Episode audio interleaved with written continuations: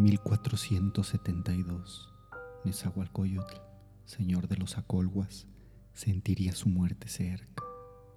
Al saber que se aproximaba su partida de este mundo para no volver, sugeriría al consejo Acolhua que su hijo Nezahualpili lo sucediera al trono y que el sabio Acapiholzin fuera quien se encargara de la educación del pequeño príncipe.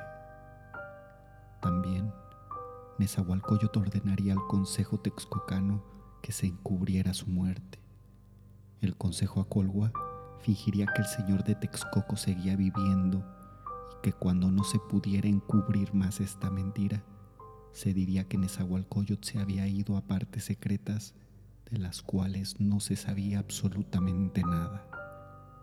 Esta acción se haría con el propósito de mantener a los gobernantes de otros reinos con la duda de su muerte, para que éstos no aprovecharan el momento de tristeza y debilidad del pueblo acolhua y lo atacaran.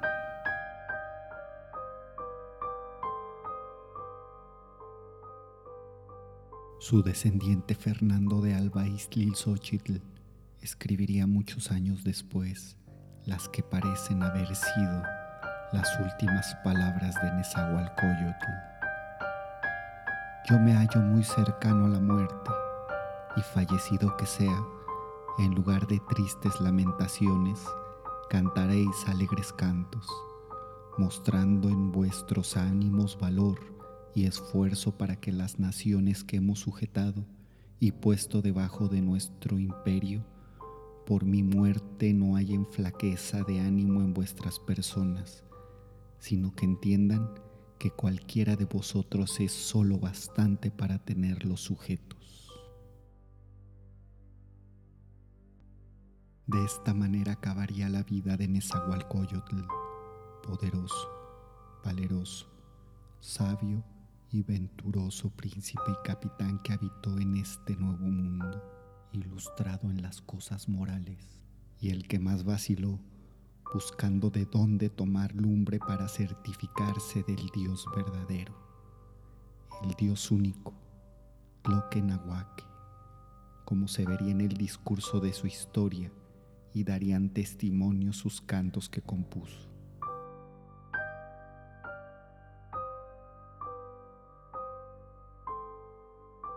y aunque no podría de todo punto quitar el sacrificio de los hombres conforme a los ritos mexicas, alcanzaría con ellos que tan solamente sacrificasen a los habidos en guerra, esclavos y cautivos, y no a sus hijos innaturales que solían tener de costumbre.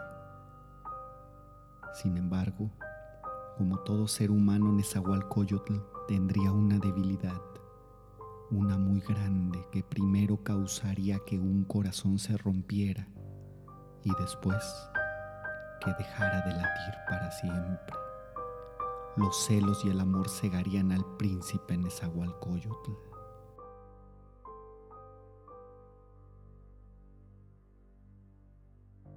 La historia diría que ya maduro, con muchas concubinas pero aún soltero, visitaría cerca del pueblo de Tepechpan a su amigo el guerrero y poeta Cuacuautzin. Este para honrar la presencia de su amigo Nezahualcóyotl haría que su novia, con la que pronto contraería nupcias, atendiera la mesa. Nezahualcóyotl se enamoraría instantáneamente de ella. El príncipe de Texcoco, para quitar del camino a su amigo Cuacuautzin, lo mandaría a la guerra para que ahí muriera con honor.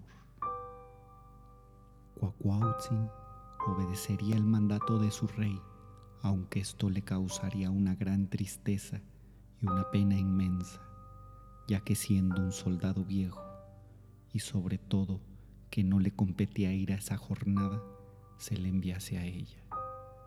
Así sospecharía su daño y compondría unos cantos llenos de tristeza que al poco tiempo antes de su muerte presentaría frente a todos sus deudos y amigos.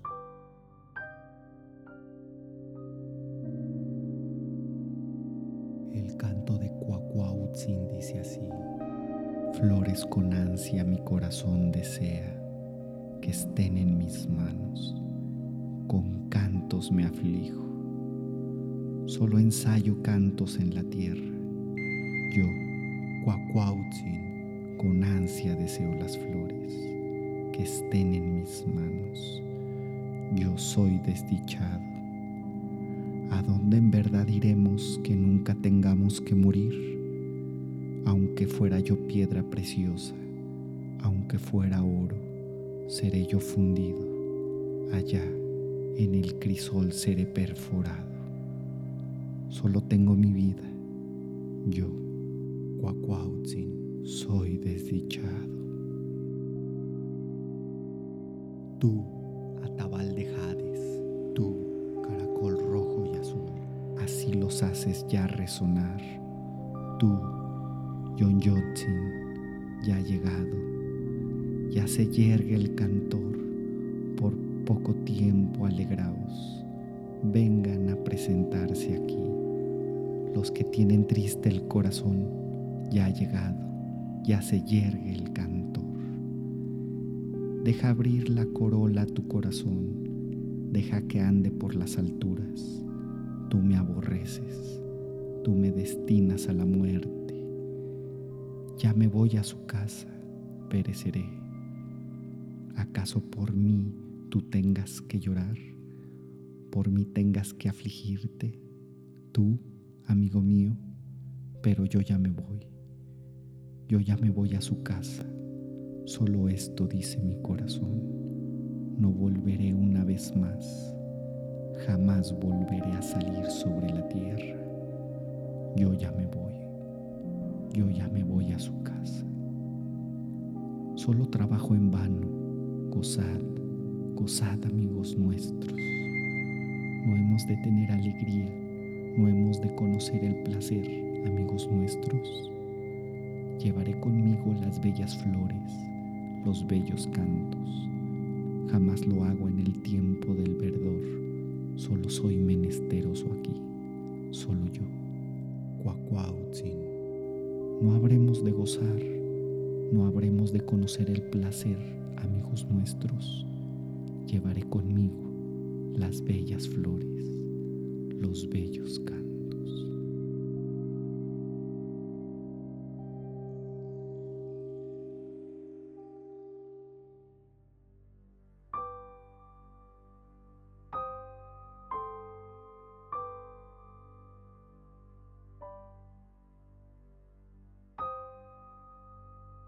Muerte de Cuacuautzin, Nezahualcóyotl solicitaría la ayuda de su hermana, la cual le proporcionaría una mujer de avanzada edad muy hábil que se metería al palacio donde vivía Azcalzochitzin para investigar su voluntad. La hermosa joven se mostraría a favor de Nezahualcóyotl. Después, el príncipe pediría otro favor a su hermana, este consistiría en que mientras él construía una calzada, la hermosa joven debiera ir para allá con el objetivo de encontrarse en ese lugar por casualidad. Azcalzochitzin iría a la calzada y al encontrarse con esa Hualcoyotl, esta correspondería al amor del señor de Texcoco. Poco tiempo después, se realizaría la boda a la que asistirían los dos aliados del pueblo a Colgua, Moctezuma y Huilcamina de Tenochtitlán y Totoquihuatzin de Tlacopan.